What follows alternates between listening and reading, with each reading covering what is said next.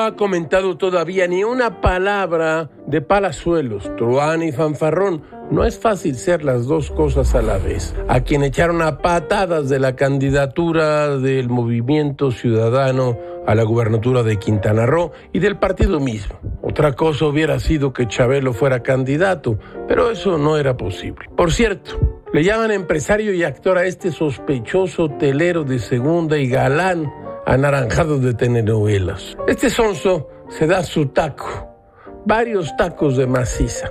Cené con Dante Delgado, lo vi muy preocupado por la situación y mis declaraciones desafortunadas, así que decidí bajarme de la candidatura. MC confirmó que retiró la candidatura de Palazuelos y que, como usted ya sabe, en su lugar propondría al actual senador de Morena, José Luis Pech.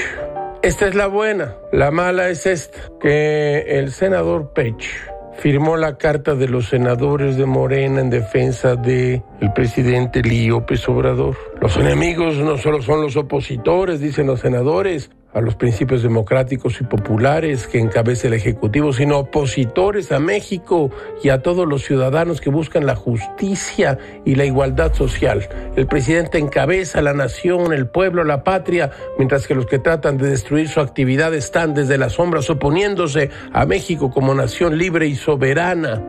Esto entre muchas otras cosas. Esta es de verdad la mala noticia.